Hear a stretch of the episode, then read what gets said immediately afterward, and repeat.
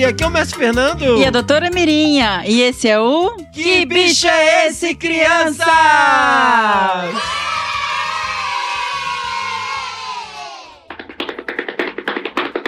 Doutora Mirinha, doutora Mirinha, você sabe que bicho é esse?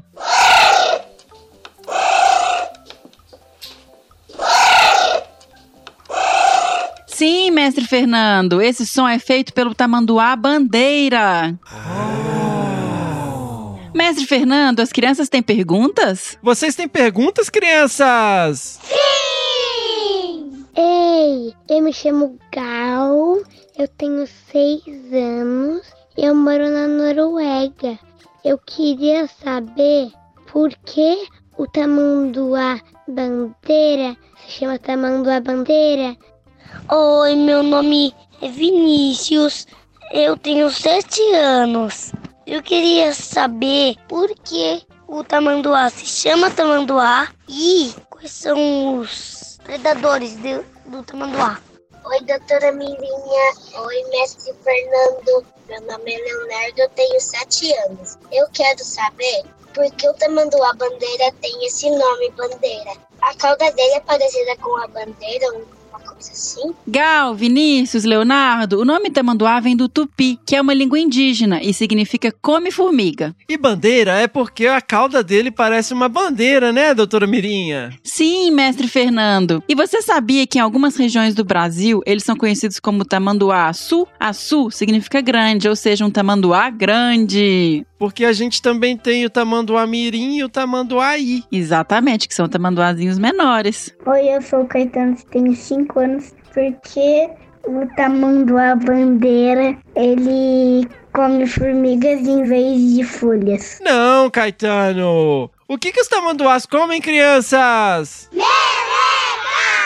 Não, mestre Fernando. Caetano, os tamanduás foram mudando ao longo de muitos e muitos anos e se adaptaram a comer apenas formigas e cupins. Ou seja, aqueles que foram ficando bons em comer formigas viviam melhor e deixavam filhotes com as mesmas características. Por isso, eles nem precisam de dentes para mastigar e é por isso também que eles se deram super bem, já que, né, poxa, comida não vai faltar. Formigas e cupins são muito abundantes. Oi, meu nome é Manuel, vocês já me conhecem Sim, sim, eu tenho quatro anos. Já falei. Eu queria saber como é que o tamanduá bandeira consegue se enfiar para pegar a formiga. Beijo, tchau. Oi, mestre Fernando. Oi, doutora Mirinha. Eu tenho sete anos. Meu nome é Henri. Eu moro no Canadá e eu quero saber por que o, o tamanduá bandeira tem a língua tão enorme. Manuel e Henri, nós já contamos que eles não têm dentes. Então, é essa língua super comprida que o ajuda a capturar as formigas e os cupins. E ele produz uma saliva muito viscosa e grudenta que funciona como uma cola. Ele coloca o focinho comprido nos formigueiros e cupinzeiros e enfia a lingona lá dentro. Quando ele puxa de volta, vem junto um monte de formiguinhas suculentas grudadas. Nossa, doutora Mirinha, que incrível! Legal demais, né, mestre Fernando? Eu sou Ia, tenho sete anos. Eu sou sou de Atibaia, quero saber por que o tamanduá bandeira tem um nariz grande. Oi, doutora Mirinha. Oi, mestre Fernando. Eu queria saber como que os tamanduás bandeiras têm uma unha tão grande. Beijos, eu sou o Luca, tenho 7 anos e moro em Atibaia. Ian, esse focinho alongado é a boca dele, que tem um formato de tubo, onde fica a língua comprida. Essa é uma das adaptações para que eles possam ter essa dieta só de formiguinhas e cupins. Assim como as garras, Luca, ajudam a quebrar os formigueiros e cupinzeiros para que ele possa enfiar o focinho. Nossa, doutora Mirinha, ele deve ser super forte. É sim, as garras são enormes. Você já viu, mestre Fernando? Já vi sim, eu já vi um tamanduá de pertinho lá no Pantanal. Ah, que lindo!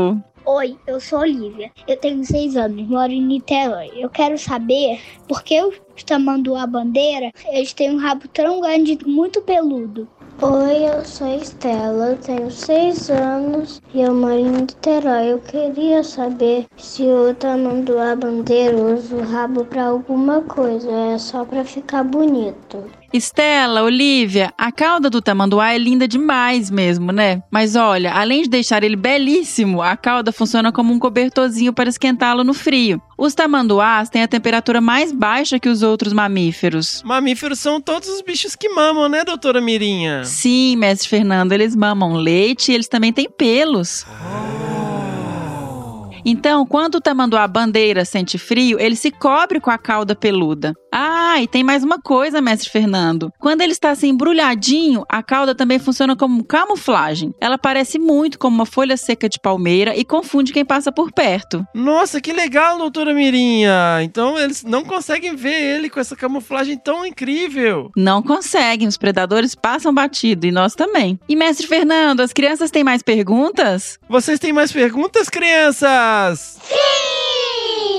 Oi, eu sou Tita, tenho 9 anos. O filhote do tamanduá bandeira, porque o papai ou a mamãe carregam ele nas costas. Ele não sabe andar ainda ou é os predadores que podem atacar ele? Tito, eles já sabem andar desde pequenininhos, mas gostam de pegar uma carona nas costas da mãe. E olha, eles não ficam só paradinhos nas costas da mãe, não. Ficam também mudando de posição o tempo todo. Nossa, doutora Mirinha, que sensacional! Sim, mestre Fernando. Ah, doutora Mirinha, já que o Tito falou de predadores, e a pergunta do Vinícius lá no início? Os tamanduás têm predadores? Sim, mestre Fernando. Vinícius, as onças, principalmente as onças pintadas, podem comer um tamanduá de vez em quando, mas é muito raro, pois eles sabem se defender muito bem. Sabe o que é perigoso mesmo para os tamanduás? O que, doutora Mirinha? As pessoas. Os tamanduás sofrem muito com desmatamento, com incêndios nas matas e campos e correm risco ao atravessar estradas. Tem muita gente também que acha que eles são perigosos. E eles são perigosos, doutora Mirinha? Não, mestre Fernando, os tamanduás não são perigosos. Mas isso não quer dizer que podemos nos aproximar deles. Precisamos respeitar o espaço de todos os animais e permitir que vivam livres na natureza. Não se aproximem de animais selvagens, crianças. Eles não sabem que vocês são amigas deles. Eles podem ficar com medo e tentar se defender. Isso mesmo, mestre Fernando. E mestre Fernando, nós temos mais perguntas? Não, doutora Mirim, acabaram as perguntas.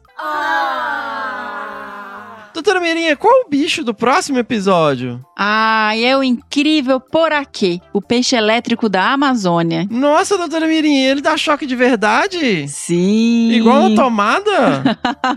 Igual uma tomada. Não coloquem o dedo nas tomadas, crianças. E doutora Mirinha, como as crianças podem enviar perguntas pra gente? Elas vão pedir para um adulto gravar e nos enviar pelo número de WhatsApp que está no post desse episódio. Então, esse é um recado para o adulto que estiver com você. Lembrando que também estamos no Instagram no perfil desabrace. Sensacional, doutora Mirinha! Então nos vemos no próximo Que Bicho é Esse, crianças?